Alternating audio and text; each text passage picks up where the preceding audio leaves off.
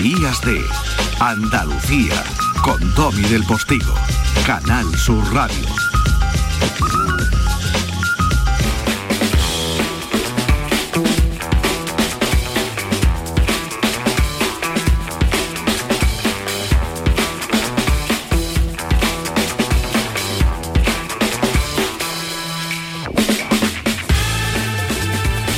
Sintonía, ¿eh? como para ponerse lánguido y hacer ejercicios de melancolía.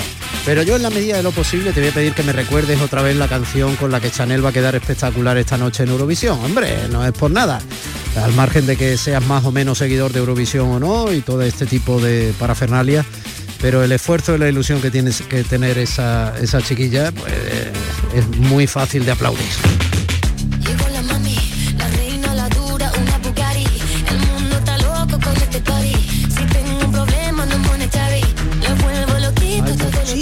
Esfuerzo en mantener cada uno de esos pasos de baile, en mantener esa figura, de muchísimo sacrificio. El otro día decíamos, a Nadal le ha jugado una mala pasada el dolor del pie. Cuando lees algunas eh, biografías o algunas autobiografías de deportistas de élite, te das cuenta de que conviven con el dolor prácticamente toda su vida y con lesiones prácticamente toda su vida. La capacidad de sacrificio y de esfuerzo que hay en cada eh, alarde de espectacularidad que eh, comparte lo físico con lo creativo es enorme. Por eso yo les decía eso antes al director eh, gaditano Alexis Morante y al actor malagueño Salva Reina con motivo del estreno de esa película andaluza El universo de Oliver, ¿no? que recomendamos en nuestras pantallas este fin de semana.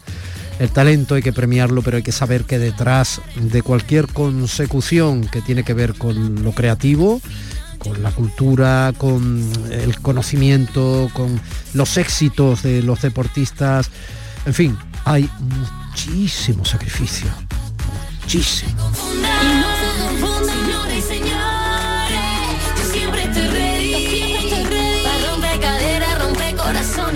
Al margen de que para mí esta niña ha triunfado, eh, que tenga mucha suerte esta noche, probablemente, mm, volvamos a hablar de ella o no, por lo menos, para recordar lo que ha sido el Festival de Eurovisión en la edición de Días de, mañana aquí en Canal Sur Radio Andalucía. Pero vamos a hablar de más cosas. Ya sabes que en la segunda parte de cada sábado tenemos a la enorme Elvira Roca Barea, historiadora de referencia, divulgadora, profesora, eh, alférez de aviación en reserva. Es eh, todo un personaje, un lujo para este programa y la vamos a tener recordándonos la figura de Napoleón Bonaparte, capítulo segundo de Napoleón, y lo estamos haciendo por mayo. ¿Por qué? Porque por mayo nos toca hablar de quien fue obviamente el emperador prácticamente de Europa, ¿no? Porque por mayo fue protagonista de nuestra historia española por su terrible papel para nosotros en la guerra de la independencia, que no solo provocó la posterior sangría y el levantamiento del 2 de mayo de 1808 en Madrid, también nos impuso a su hermano José Bonaparte, a quien aquí llamaron Pepe Botella, como rey, y porque por mayo, quien fue el emperador de Europa, murió desterrado en la isla de Santa Elena, precisamente un 5 de mayo de 1821. En nuestra historia, ni blanca ni negra, hoy, capítulo 2 de Napoleón. ¿Y qué nos trae nuestra enredada Cristina Consuegra? Ingeniera química, gestora cultural y mamá de su estupenda niña Mariona, pues eh, nos trae a un periodista, divulgador científico, profesor que ha recibido el premio de periodismo científico Concha García Campoy de la Academia de la Televisión, el premio Boehringer Ingelheim al periodismo en medicina y el premio Rey de España de Periodismo de la agencia EFE, entre otros. Mario Viciosa, que nos va a hablar de la ciencia desde el asombro y la belleza de lo desconocido. Y el célebre divulgador y paleontólogo director de las famosas excavaciones en la colina de los huesos en Atapuerca, Burgos, Juan Luis Arzuaga, el famoso Arzuaga, ha pasado por Andalucía en una charla organizada por la Térmica en Málaga junto al neurocientífico Rodrigo Quián para responder a una de las grandes incógnitas de la ciencia y la moral. Quizá una pregunta que usted también se ha hecho. ¿Qué nos hace humanos.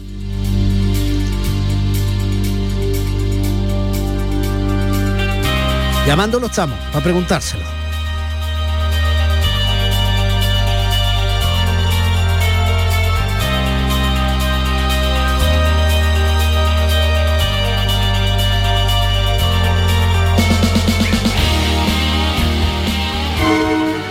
Días de Andalucía con Domi del Postigo. Canal Sur Radio.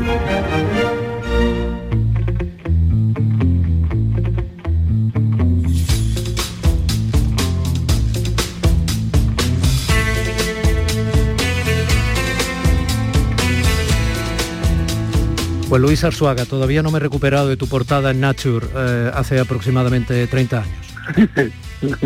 Sí, sí, sí. Pues hemos hecho más ¿eh? después. No, pero que ya fue la primera de la historia, la historia de la ciencia en España, además. Claro. Y una portada con tres cráneos ahí.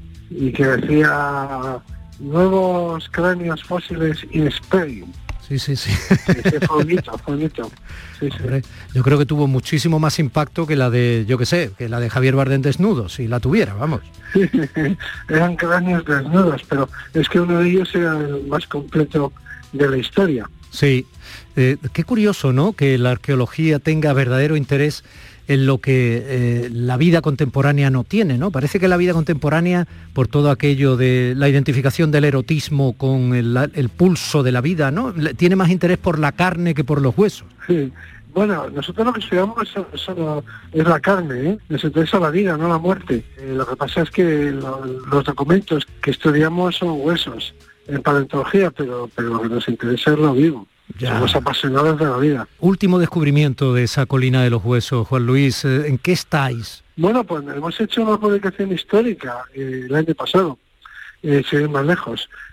No, miento, este año, este año, eh, que ha sido la, ni más ni menos que por primera vez en la historia Mm, se publica el ADN de los cromosomas, el ADN nuclear de cinco individuos neandertales, que es mucho lo que estoy diciendo, que vivían hace entre 80.000 y 100.000 años, son cuatro mujeres y un hombre, cinco eh, ADN nuclear, que es más difícil que el ADN mitocondrial, y ahora viene lo más gordo, obtenido a partir del sedimento, es decir, fósiles, directamente del sedimento de la tierra, del yacimiento. Entonces esto sí que es una introspección y ha sido una publicación importantísima. Mm. Tú sigues siendo director del Museo de la Evolución Humana allí en Burgos, ¿no? Soy el director científico, sí, me Sí. de los contenidos. Sí, mm, bueno, te pillamos porque, bueno, hemos aprovechado esa visita que ha patrocinado la térmica en Málaga, porque ahí estáis hablando. Curiosamente, ese último libro que nos lleva a un pensamiento que más que ser el último es el primero, ¿no? O sea, ¿qué nos hace humanos, ¿no? Redondeando. Pero no sé yo, ¿qué... Le he estado yo dando vueltas antes de ponerme ante el micrófono digo, ¿qué le digo yo a Juan Luis para no quedar como un payaso, no? Digo, porque para que parezca que Pues- es, veas, ¿qué nos hace humanos? ¿No comernos Pues nuestras que- crías como hacen los leones o llevar una tarjeta de crédito? No, bueno, las madres eh, en general, todos los mamíferos son muy amorosas. O sea que en eso, además, eh, es muy interesante eso que dices, porque al comienzo de la teoría evolutiva con Darwin, hubo alguno que dijo lo que nunca podrá explicar la ciencia o la evolución es el amor que siente una madre por su cría. Un evolucionista de los primeros le contestó, pues precisamente eso es lo más fácil de explicar, porque es exactamente el mismo tipo de pulsión y de sentimiento que siente una gallina por sus polluelos. Es decir, eso es biología pura. Hay otras cosas que ya no son, que no se encuentran en los demás animales. Vamos a presentar el libro de un colega, de un amigo, de un científico que cree haber precisamente descubierto eso, la esencia de la naturaleza humana. O sea que es muy importante. A ver, vamos a afinar un poco. ¿Puede ser parte de la esencia de la naturaleza humana el hecho de haber llegado hasta aquí como especie? Quizá, quizá, además de algún que otro hallazgo, quizá ponga en evidencia que nos hemos echado una mano desde siempre. Eh, la colaboración, la cooperación, bueno, somos una especie social, pero también las hormigas son una especie todavía más social, más sacrificadas por la comunidad. ¿sí? Hmm. Y las abejas todavía se sacrifican más, hasta la muerte. En ese sentido somos cooperativas, somos altruistas, pero es verdad que pertenecemos a un selecto club de especies de mamíferos que han desarrollado mucho la, la vida social, entre los que se encuentran en general los primates, por eso nosotros somos tan sociales, porque pertenecemos a un grupo biológico de especies sociales, también los elefantes y también los delfines. Ajá. O sea que, y son precisamente, somos unos y otros los más inteligentes por ser sociales y los que tenemos un cerebro más grande y una vida más larga. Hmm. Bueno, ¿y por qué? A ver, yo intento acercar, esto es como el del chiste, ¿no? Tú lo que quieres es que me coma el tigre, ¿ya? Pero yo lo que quiero es por qué no somos nosotros delfines. Hombre, porque eh, la verdad es que eh, estamos un poco lejos, porque nos separamos en líneas diferentes hace millones de años. Pero lo que hay que decir es que, de todas formas, por lo general la pregunta mm, se suele hacer al revés, ¿por qué los demás, por qué los delfines no son humanos, no? Porque parece que la evolución es simplemente convertirse en humano, pero la evolución tiene múltiples múltiples líneas, la evolución es, no comparto el espacio, y bueno, pues una línea se especializa en, el medio acuático, otras se especializan en los árboles, y luego se bajan de los árboles, que es nuestro caso. Hmm. Mm, somos una más de la rama del gran árbol de la vida, lo que pasa es que somos la única rama de ese árbol que está formada por individuos que se hacen preguntas. En eso somos únicos. Por individuos que se hacen preguntas. Fíjate que yo estaba afinando en dirección distinta, en la del ocio. Tú sabes que aquí en el sur andamos de feria en feria, estamos en la feria de Sevilla, vamos a, estamos en cruces, vamos a ir, hemos tenido cruces, vamos a ir ahora a la feria del caballo de Jerez, luego seguirán otras ferias y he pensado yo, quizá eh, eh, la esencia del ser humano está en que hace ferias. Bueno, en cierto modo sí, porque en las, ferias lo que se hace es lo que se ha hecho siempre, ¿no? Conocer gente, relacionarse, y en las ferias salen, salen relaciones, salen parejas, salen finalmente hijos. O sea que no deja de ser una referencia, un lugar de un, momento y una oportunidad para, para relacionarse y conectarse. Sí, eh, cuando encuentren el esqueleto de un feriante acérrimo, probablemente tenga desarrollada la parte alta, la parte de, las, la parte alta de las costillas quizá y los homoplatos porque son las que más se utilizan al bailar, ¿no? Pero ¿cómo van a encontrar esqueleto de nadie si nos incineran a casi todos ya?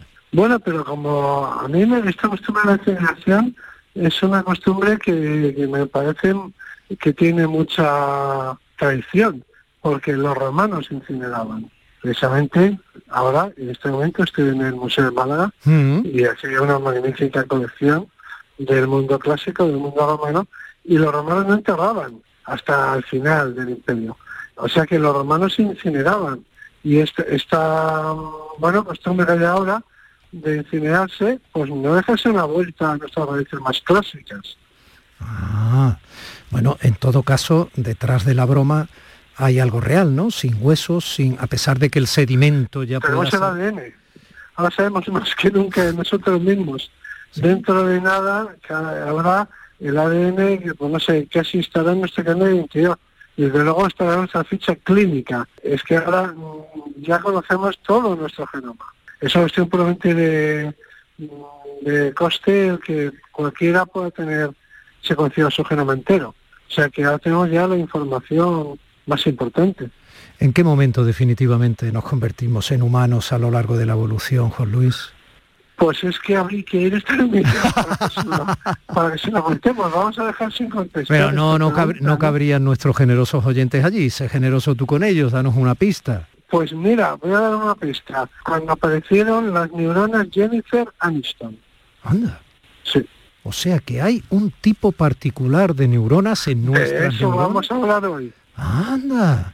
De eso va No voy a estripar la, este, este misterio. Bueno. No para hacer un spoiler.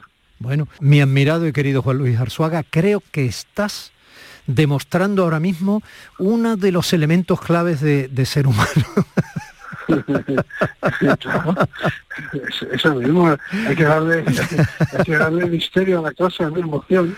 La capacidad de generar expectativas con un interés legítimo. la neurona viene en estos se descubrirá hoy y se comentará hoy. Juan Luis Arzuaga, es un placer tenerte siempre por Andalucía y un placer siempre charlar contigo. Gracias por tu capacidad, por tu sentido del humor y gracias por tus éxitos que sentimos un poco nuestros, ¿vale? Gracias, un abrazo. Un abrazo grande, gracias. Adiós, adiós. Días de Andalucía con Tommy del Postigo, Canal Sur Radio. Aunque creas que no ha tocado, no pierdas la ilusión. Mira al otro lado, ahí va, está premiado. Ahora tienes más opciones de ganar. No hay lado malo en el nuevo cupón por los dos lados puedes ser ganador. Nuevo cupón diario. Ahora de lunes a jueves con premios a las primeras y a las últimas cifras. Además tiene un primer premio de 500.000 euros al contado. A todos los que jugáis a la 11, bien jugado. Juega responsablemente y solo si eres mayor de edad. El 19 de junio de 2022 son las elecciones al Parlamento de Andalucía. Aunque vivas lejos de tu pueblo, de tu tierra, de tu ciudad, nada te impide votar. Sigue las instrucciones de la Oficina del Censo Electoral. Si estás inscrito en el CERA, puedes cumplimentar el impreso de solicitud que encontrarás en www.exteriores.gov.es. Remítelo hasta el 21 de mayo a la Oficina del Censo Electoral y te enviarán la documentación para votar. Ahora puedes optar por depositar tu voto en la oficina o sección consular del 15 al 17 de junio o enviárselo por correo certificado hasta el 14 de junio. Para más información consulta www.ine.es o www.exteriores.gov.es. 19 de junio de 2022. Elecciones al Parlamento de Andalucía. Infórmate llamando al teléfono gratuito 919-0622 o entra en eleccionesparlamentoandalucía2022.es. Junta de Andalucía. Información, deporte, cultura, todo en Canal Sur Radio Sevilla. ¿Eres de los que se desesperan cuando no carga un vídeo en YouTube? Vente a Unicable y combina nuestros servicios de fibra, móvil y televisión como quieras. En Unicable encontrarás tarifas de otro planeta. Visítanos en La Rinconada, Umbrete, Cantillana, Santiponce, La Puebla del Río, San José de la Rinconada y Alora, en Málaga. Encuéntranos en unicableandalucía.com. Recuerda, tu operador local es Unicable. Si necesitas un electrodoméstico, ¿por qué pagar de más en grandes superficies? Ven y paga de menos en Tiendas El Golpecito. Tus primeras marcas al mejor precio y una selección de productos con pequeños daños estéticos con descuento adicional y tres años de garantía. Tiendas El Golpecito. Ahorra hasta el 50% en tus electrodomésticos. 954-100-193 y tiendaselgolpecito.es.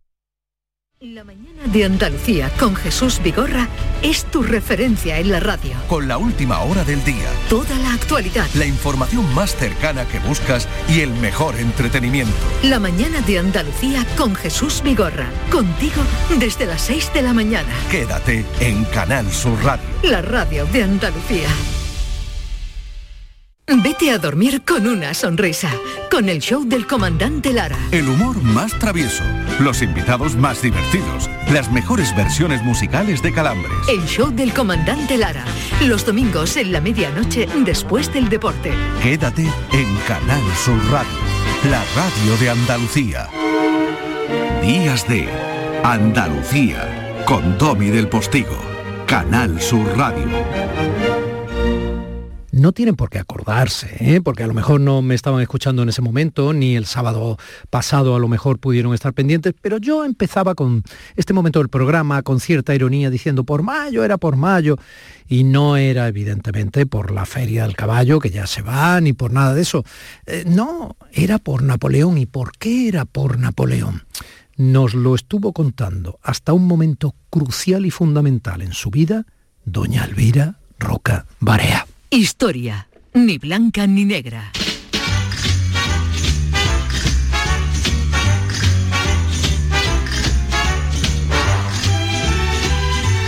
Segunda parte de Monsieur Bonaparte o Buonaparte, como era por familia en realidad, cuando solo era un corso.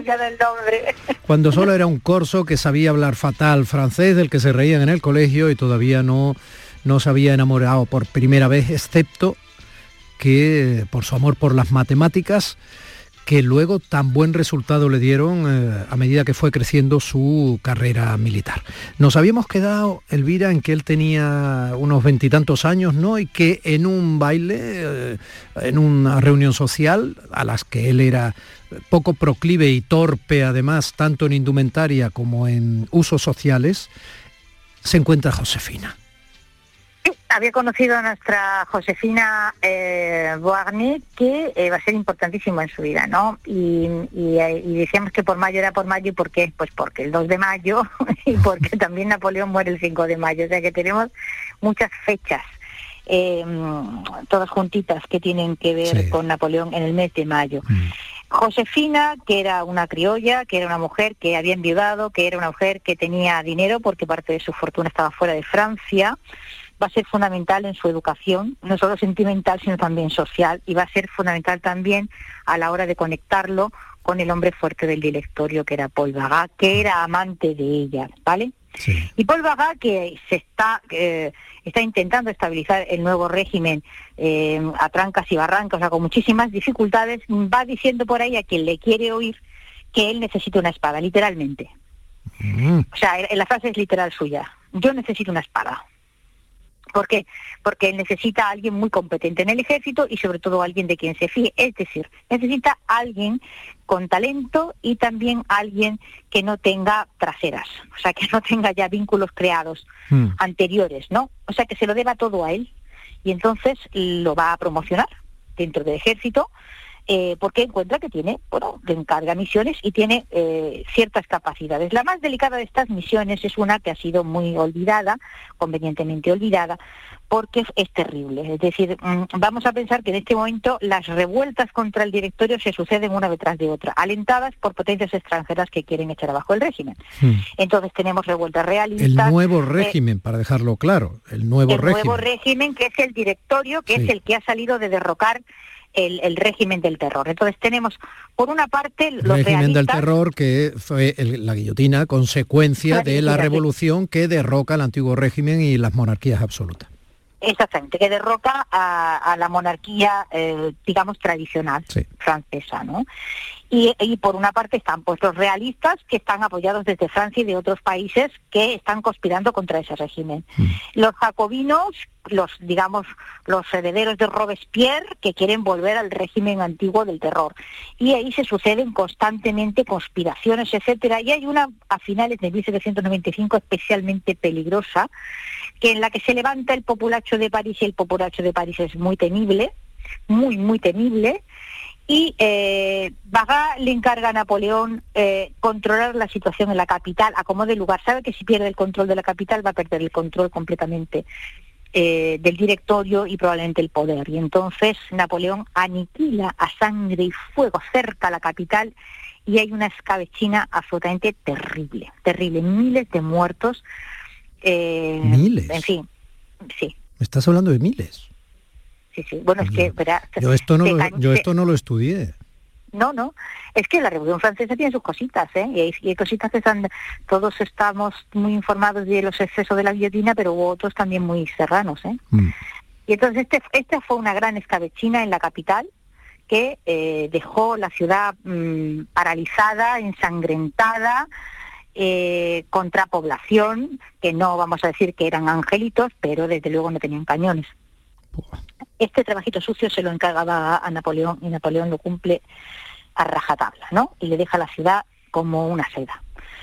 Y a partir de ese momento, Baga confía en Napoleón completamente y entonces lo manda a Italia, eh, fundamentalmente porque quiere que le pare los problemas que le están provocando los austriacos y los piamonteses, ¿no?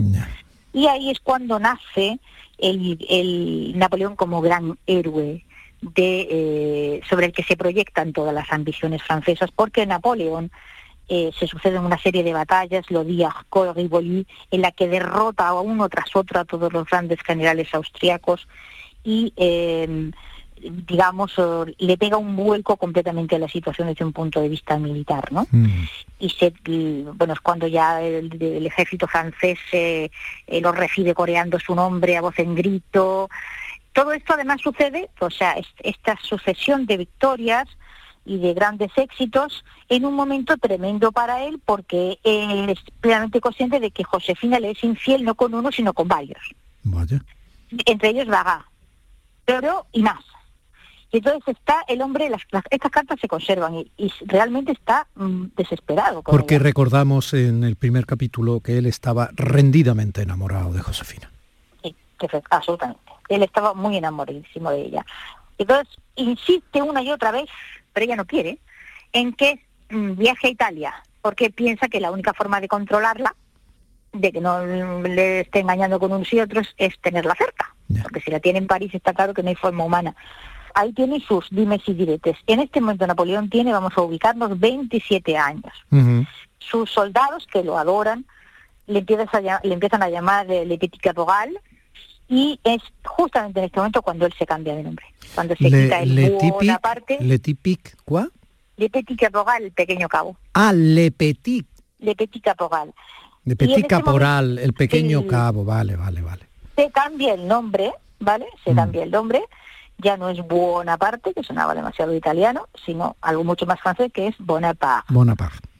Exactamente. Y en este momento, Baja, que confía en él, le dice, ¡buah!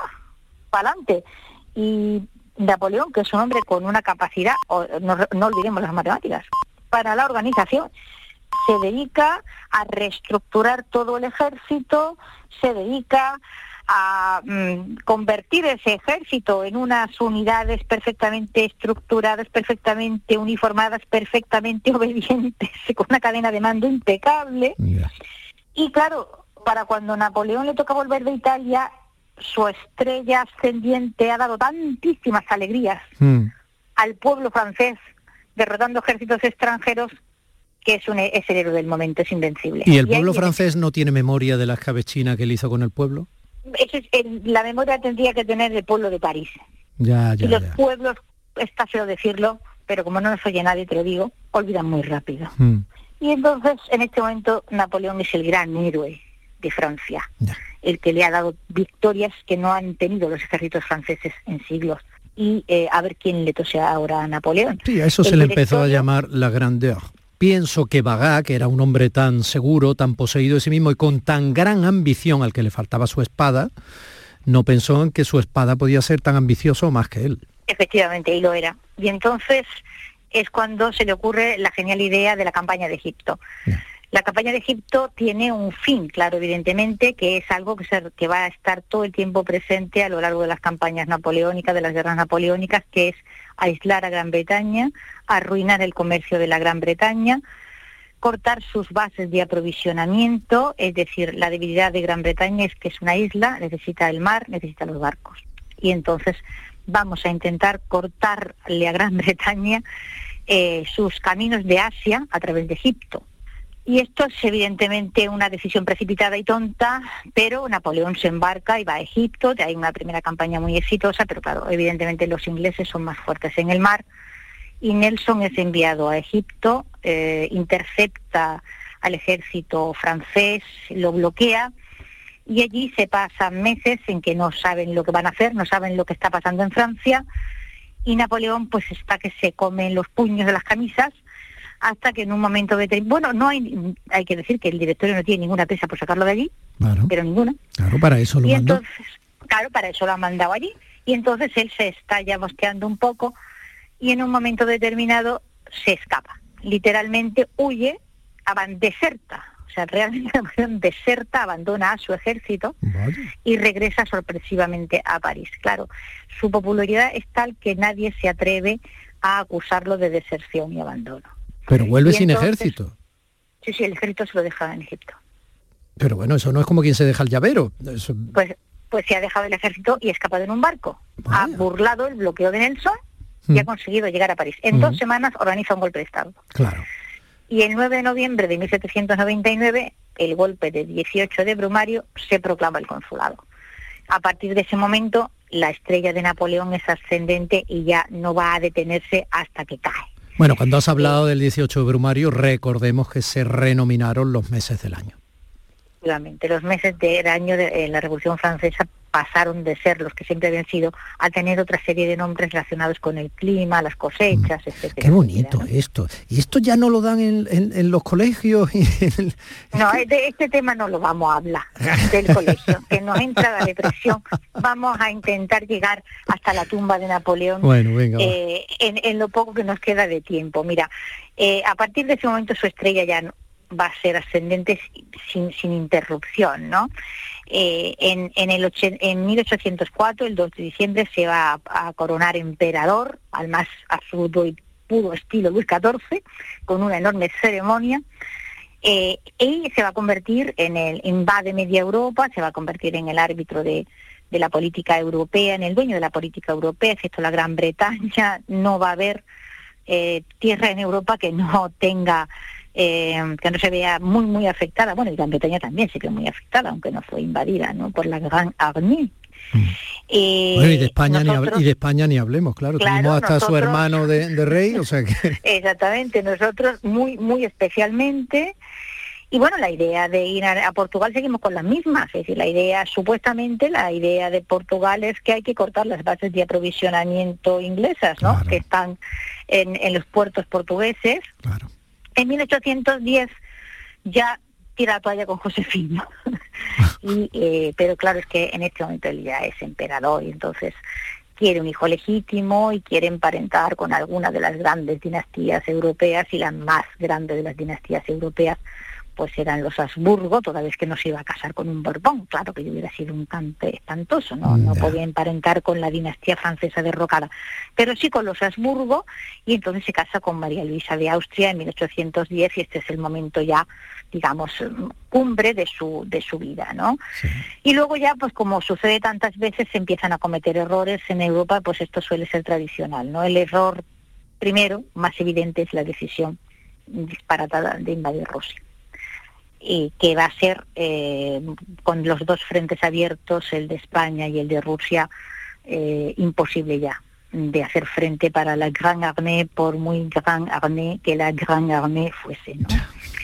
Eh, de regreso de Rusia, de, una campaña en la que vuelven del orden de 18. Lo de Rusia fue fundamental porque permitió a ABBA, décadas después, cantar su Waterloo, que le fue tan, tan rentable bueno, pues puede ser que Waterloo empieza en Rusia, No, lo digo por ser rigurosamente historicista, quiero decir, no vayas a pensar que yo estoy buscando la audiencia fácil. De, banda, sonora. En fin, aquel ejército ya no estaba para hacer frente a nuevos desafíos y mm. entonces eh, por fin los, los franceses consiguen, los ingleses, perdón, consiguen derrotar a los franceses en varias batallas sucesivas. Napoleón es hecho prisionero y confinado a la isla de Elba. Mm y de la isla de Elba escapa, el reinado de los 100 días, para volver a hacer frente a, un, a un ejército combinado fundamentalmente eh, inglés en Waterloo en junio de 1815, pero ya no va a poder derrotarlos. Entonces ya es confinado en Santa Elena y de Santa Elena pues ya no va a salir nunca más. En Santa Elena sobrevive hasta el 5 de mayo de 1821, en que muere probablemente, bueno, probablemente no, envenenado, muy lentamente envenenado, y eh, su cuerpo está allí. ¿Envenenado, envenenado externamente o autoenvenenado? No, no, lo van envenenando poco a poco. Ah. Es decir, esto, esto es el, su cuerpo, o sea, el cuerpo de Napoleón estuvo en Santa Elena hasta 1840. 1840 los franceses que eh, no olvidan a sus grandes hombres, llevan su cuerpo a París y está enterrado en Les Invalides. Eh, y allí, bueno, está enterrado de Gaulle, digamos, se convierte en el gran panteón donde están enterrados los grandes hombres de Francia, ¿no? En ese edificio de, Les Invalides. Y, se ha analizado, o sea, se ha podido analizar su, su cuerpo y Napoleón fue envenenado. bueno, cuando yo, cuando yo decía en broma por mayo, era por mayo, tanto en el inicio del capítulo 1 como en este inicio del capítulo 2, pues por mayo efectivamente fue como recordabas el 12 de mayo, que nos afectó tantísimo, que hoy es el día además de la Comunidad de Madrid, ¿no? En España, no digo hoy, sino cada 12 de mayo, ¿no? Y, y por mayo fue cuando murió ese 5 de mayo en la isla de Santa Elena, desterrado pero no de la memoria histórica de su país, que efectivamente, efectivamente lo, mantiene y ahí está en el cementerio de los inválidos, les inválidos, que es... La eh, tumba de Napoleón se transforma luego en el lugar en el que van a ser eh, llevados a enterrar pues los grandes hombres de la historia de Francia. Exacto. Y un lugar al que al que ir y visitar si tienes tiempo y pasas algunos días en París. Elvira, mm, me ha encantado, mm, me ha encantado. Eh, si puedes de verdad, si no la pillaste, ve Napoleón de Abel Gans, ¿vale? Una película, por supuesto, en blanco y negro y muda, eh, que es vibrante, apasionante y que tiene, pese a todo, un rigor histórico valioso. Y, te haré caso, te haré caso. Anda, hazme caso. Y así lo podemos comentar. Un besito muy grande, muchísimas gracias. Usted sí que es grande, señora. Un besito, un besito muy grande para ti y para los clientes de Canal Sur. Hasta la próxima. Merci. Días de Andalucía, con Domi del Postigo, Canal Sur Radio. El 19 de junio de 2022 son las elecciones al Parlamento de Andalucía.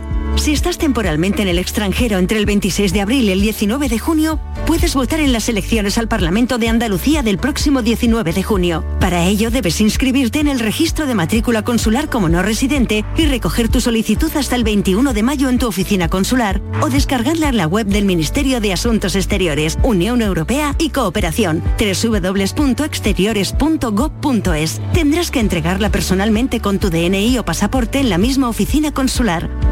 Recibirás la documentación en tu domicilio del extranjero y tendrás hasta el 15 de junio para enviar gratuitamente tu voto por correo certificado. Puedes ejercer tu derecho al voto aunque estés temporalmente en el extranjero. 19 de junio de 2022. Elecciones al Parlamento de Andalucía. Infórmate llamando al teléfono gratuito 919-0622 o entra en eleccionesparlamentoandalucía2022.es. Junta de Andalucía. Es el momento de ahorrar hasta un 70% en tu factura de luz. Este mes de mayo Social Energy presenta grandes descuentos en instalaciones premium en Face, con 25 años de garantía. Atrapa el sol con Social Energy y aprovecha las subvenciones. 955-441-111 o socialenergy.es. La revolución solar es Social Energy. Canal Sur Sevilla. Yo ya no pago por mi consumo y digo chao, digo chao, digo chao, chao, chao, a tú lo mismo. Vente conmigo, nuestro petróleo es el sol. Leques fotovoltaicas Dimarsa y despreocúpate de la factura de la luz. Dimarsa.es.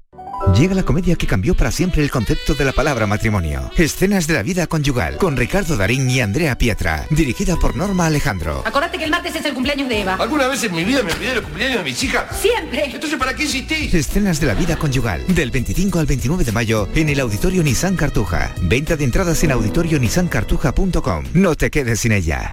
¿Eres de los que se desesperan cuando no carga un vídeo en YouTube? Vente a Unicable y combina nuestros servicios de fibra, móvil y televisión como quieras. En Unicable encontrarás tarifas de otro planeta. Visítanos en La Rinconada, Umbrete, Cantillana, Santiponce, La Puebla del Río, San José de la Rinconada y Alora, en Málaga. Encuéntranos en unicableandalucía.com. Recuerda, tu operador local es Unicable.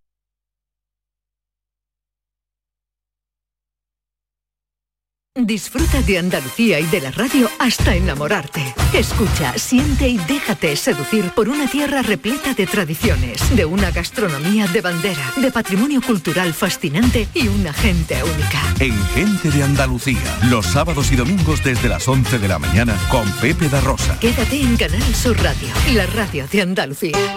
Días de Andalucía con Domi del Postigo, Canal Sur Radio. Cristina en la red.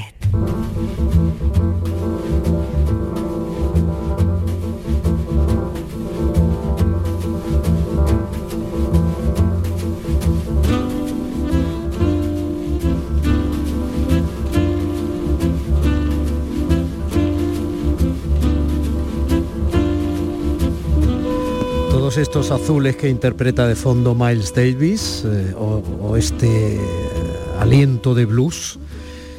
En definitiva, jazz son para ti, Mario Viciosa. Buenos días. Buenos días, ¿cómo estáis?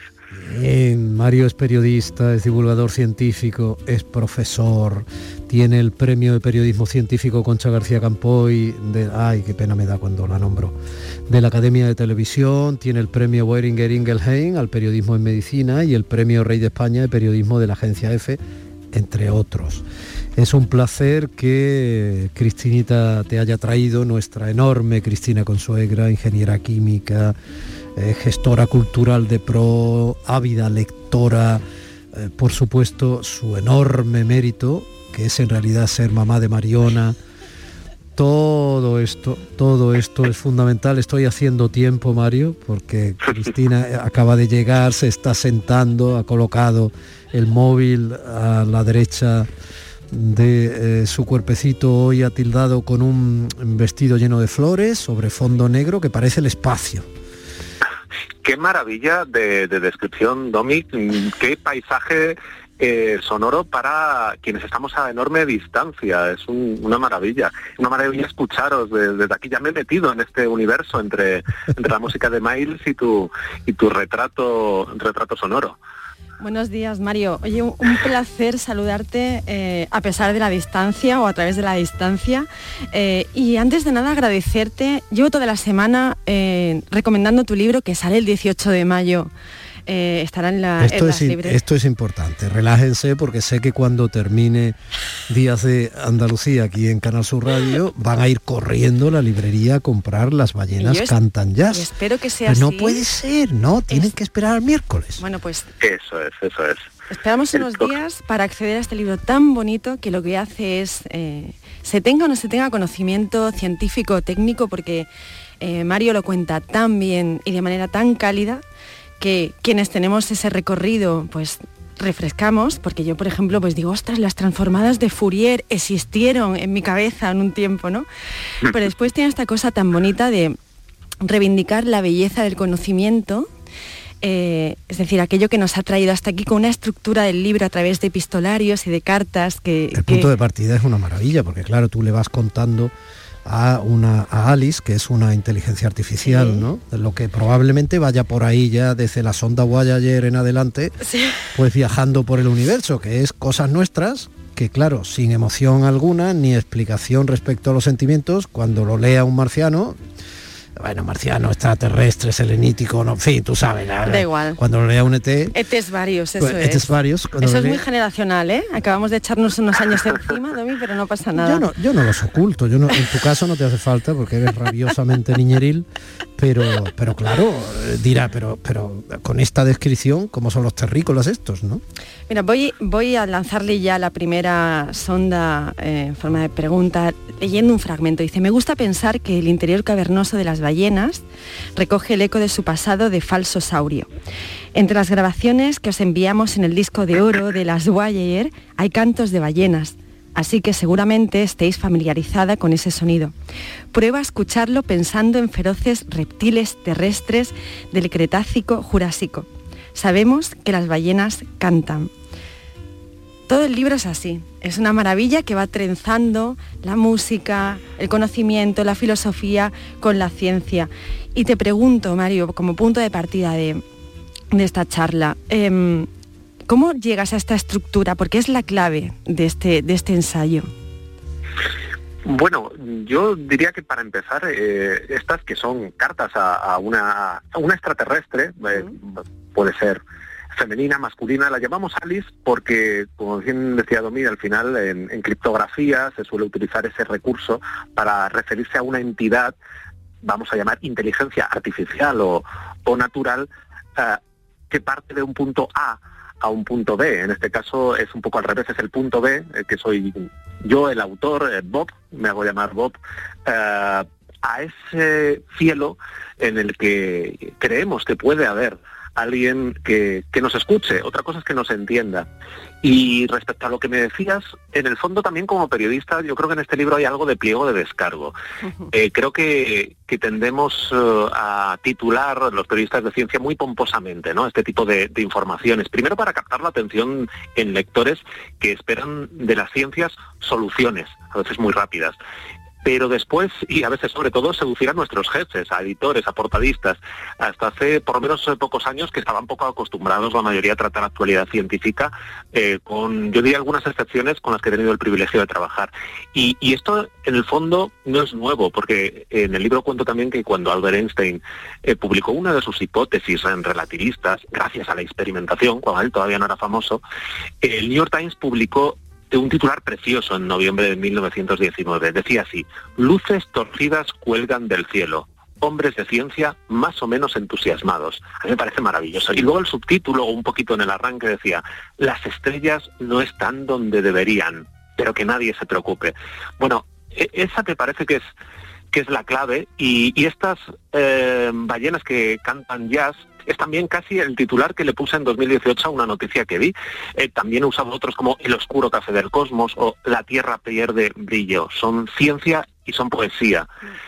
Porque de alguna manera, eh, al menos a mi juicio, aunque en esto hay debate en la comunidad científica, la poesía es una manera tan válida para acercarse a la verdad como es la ciencia, solo que sus métodos eh, no solo son distintos, sino que sus conclusiones valen para cosas diferentes, pero como aproximaciones son, yo creo, perfectamente válidas. Pues sí, y la ciencia están juntas en las ballenas cantañas y además eh, una enorme educación, porque podías haber titulado Las ballenas bailan reggaetón, pero gracias a Dios no ha ocurrido, por eso son poesía y ciencia juntas, ¿no?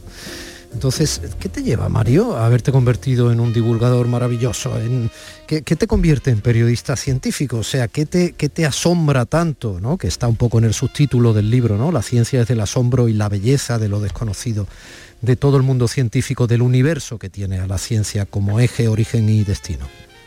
Pues si te digo la verdad, a mí primero lo que me hace periodista es la radio. Y, y después eh, me lleva por los caminos de la ciencia porque a mí me gustan mucho, digamos, los aspectos formales.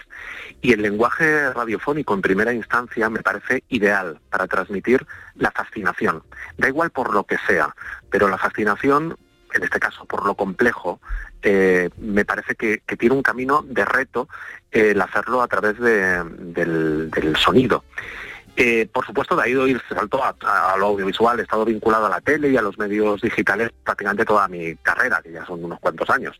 Eh, y es ahí donde me he sentido muy cómodo para, transmitir ciencia. Es verdad que estamos quizá más acostumbrados a ver la ciencia en documentales, eh, pero, pero hay unos caminos, hay un, enormes por explorar, códigos narrativos en los que yo me siento muy cómodo.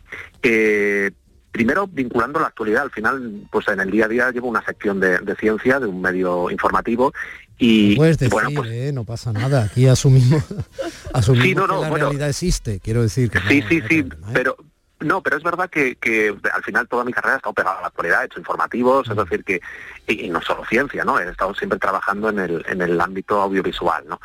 Eh, pero eso igual que estás pegado a la actualidad de la ciencia, te das cuenta de que no tiene mucho sentido estar contando eh, cómo acaban de sacar una foto a un, a un, agujero negro en el centro de nuestra galaxia, si no primero captamos, ya digo, esa atención con algo que, que no solo nos es lejano en el espacio y en el tiempo y en nuestra cotidianidad, sino que, que, probablemente no, no va a cambiar en nada nuestra vida, ni, ni probablemente para la mayoría de, de, la comunidad científica y sin embargo a nivel humanístico es, es algo formidable. ¿no? Y trasladar eso eh, con solo el paper ¿no? donde se publica, eh, pues eh, yo creo que la audiencia le deja un poco frío. ¿no? Yo creo que hay que profundizar un poco más y irnos a, a intermezclarlo con la historia, con todo lo que nos ha llevado a ser humanos, a nuestra propio autodescubrimiento, que este libro también, al final, cuando mandas cartas a un extraterrestre, no tratas de explicarle a un extraterrestre el mundo, te lo estás explicando en el fondo a, a ti mismo. Es un ejercicio en ese sentido de filosofía y casi de metafísica, ¿no?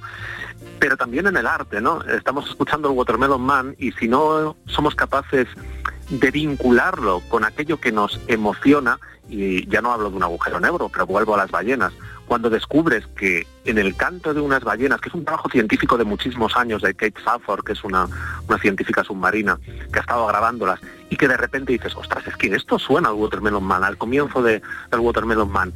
Entonces es cuando empiezas a convertir la ciencia en algo no solo cercano, sino eminentemente humano. Por eso yo digo, le digo a Alice en estas cartas, es posible que los extraterrestres sepan de nuestra existencia. Lo mismo, hasta tiene un montón de datos. Han recibido esos discos de oro que, que mandó Carl Sagan, sí, pero solo por eso a lo mejor lo que estoy haciendo en este libro es un ejercicio de mansplaining, ¿no? O mejor dicho, de humansplaining. Sí. Es decir, le estoy contando algo que probablemente eh, ya sabían, nos lo estamos contando a, a, nosotros como, como humanidad y eso también es bonito, es una manera de, de acercarse a, a, a, definirnos a los humanos desde la ciencia. A ver si escuchamos las ballenas del inicio del, del Watermelon Man. A ver.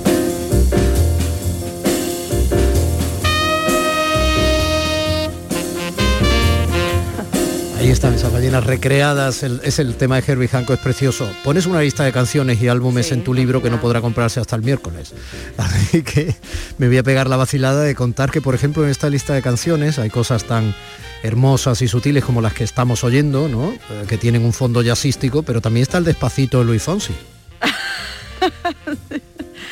Yo es, es, Eso es, eso es maravilloso, pero porque alguien se dedicó a investigar por qué era una canción tan pegadiza. ¿eh?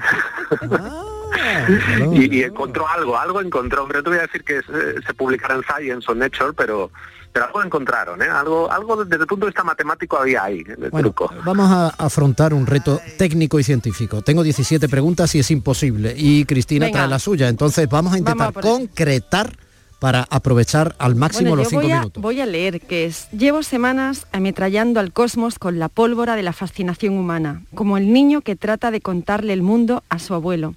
Seguramente casi todo esto que te vengo explicando de los humanos ya lo sabías o lo descifrasteis de aquel disco viajero que os mandamos. Pero apenas ahora me he dado cuenta de que si os habéis topado con una sonda Voyager, puede que el primer acto de asombro que os arrebate es el de que haya una civilización que pueda volar. Mi pregunta va hacia el asombro, que la has nombrado en diferentes momentos de la charla. Eh, ¿Qué seríamos? Eh, o sea, ¿En qué punto de la humanidad estaríamos si- sin el asombro, sin la capacidad del asombro y la curiosidad? Mario. Yo creo que no seríamos, directamente no seríamos. Eh, no puede que no haya algo eh, tan sumamente definitorio del humano como nuestra capacidad de asombrarnos. Eh, no digo que otras especies animales no les ocurra, pero desde luego eso ha sido uno de los grandes motores de la investigación científica. Incluso la búsqueda de la belleza, el Nobel Frank Wilczek, que es un físico teórico, eh, él es muy defensor de eso. Él cree que la búsqueda de la belleza eh, ha sido un gran aliciente, aunque hay quien piensa lo contrario, eh, que también nos estamos desviando del camino. Es el concepto platónico, ¿no? Ya lo dijo Claro, Platón, la verdad, la belleza y después la bondad, ¿no? Sí. No, hay, físicos teóricos que piensan que ahora ya esto en el siglo XXI no, no nos está llevando por buen camino, que la búsqueda de la, de la belleza en el fondo es como un poco un canto de sirena que nos está despistando y que nos estamos gastando como millones ¿no? en instalaciones enormes buscando partículas que solo existen o en nuestra imaginación o en las pizarras de las universidades. A mí, para, mí es un debate apasionante, pero yo de primeras estoy con Wilczek, ¿eh? sin duda, o sea, por la belleza. Bueno, nos tomaremos un oscuro café en el cosmos. si eh, nominara eh, algunas de las veintitantas cartas eh, que bueno, que le dedicas como representante del género humano a, a la extraterrestre Alice, vamos a más o menos simplificarlo así, ¿no, Mario? Eh, ya estaría haciendo poesía y abriendo boca para leer esta preciosidad que te has marcado firmándolo en Ariel, las ballenas cantan jazz. O sea, el océano se está parando, la tierra, la tierra, perdón, pierde brillo, un cerebro enamorado viaja por el espacio interestelar. Es que parece un poema. Sí, sí, el libro es una maravilla. eh, y es todo un canto, bueno, de la gente que se lo estoy comentando estos días, lo estoy por WhatsApp, le estoy comentando que nos pone en valor. Es un libro que pone en valor la humanidad a través de los logros científicos, técnicos y a través de, la pasión por el pensamiento. Yo le estoy inmensamente agradecida por haber publicado un ensayo tan bello, tan repleto de belleza y que me está sirviendo para refrescar muchísimos conocimientos que tenía enterrados en el pleistoceno de, de mi cerebro. Los ratones que ya no sueñan, la música de las bueno, el clítoris de las delfinas, que eso es maravilloso. Ya- ya me extrañaba a mí que no señalaras tú ese. O sea, es que es maravilloso. Las ballenas es- cantan jazz, el complejo sexo de las palmeras, el dial del universo. Ahí la radio, ahí Mario. Ese es muy bonito, de verdad. Ese- yo creo que es mi capítulo favorito, mi carta favorita, sin duda alguna. Eh, pensar que podemos sintonizar con el pasado cada vez que encendemos el transistor, aunque no suene ninguna emisora terrestre. Había una película maravillosa, a mí me lo pareció desde luego, ¿no? Que se llamaba Frequency, creo recordar, en la Sí, que, sí, sí. claro, un hijo conectaba directamente con, con el chaval que fue su padre, ¿no? A través de la radio. sí, sí, sí, sí. Hay muchas teorías sobre eso, pero cómo se puede emocionar cuando se trenza bien el argumento. ¿eh? Bueno, y para los, los fans de los Beatles, eh, mira, voy a leer otro fragmento, que este es el, el Cariño, son casi las 11, Bueno, estás pues perdida mira, muy en el rápido. espacio. Eliminar de un sonido exactamente las frecuencias que sabemos que pasan desapercibidas en nuestro día a día, ¿podría la transformada de Fourier hacer arqueología ante las bobinas que conservan las grabaciones originales de A Hard Day's Night? Quiero decirte que yo contigo pude aprender. Estamos aprendiendo mucho contigo y no sabes cuánto te lo agradecemos, Mario. Es un placer que sepamos que andas por ahí y ya saben, a partir del miércoles las ballenas cantan jazz. Lo acaba de publicar o se publicará a partir del miércoles Mario Vicioso en editorial Ariel. Altísimamente recomendable el libro y su autor. Mario, un abrazo entrañable de compañero a compañero. Muchísimas gracias por vuestras palabras, vuestra atención y vuestra selección musical. un beso, fuerte, a todos, Mario, un beso. Cris. Hasta la semana que viene, familia. Se quedan en las sabias manos del entretenimiento en las ondas del enorme Pepe da Rosa con Anita Carvajal y su equipazo de gente de Andalucía. Hasta mañana y gracias. Tommy del Postigo en Días de Andalucía. ya te echaba de menos. La vida es el mar.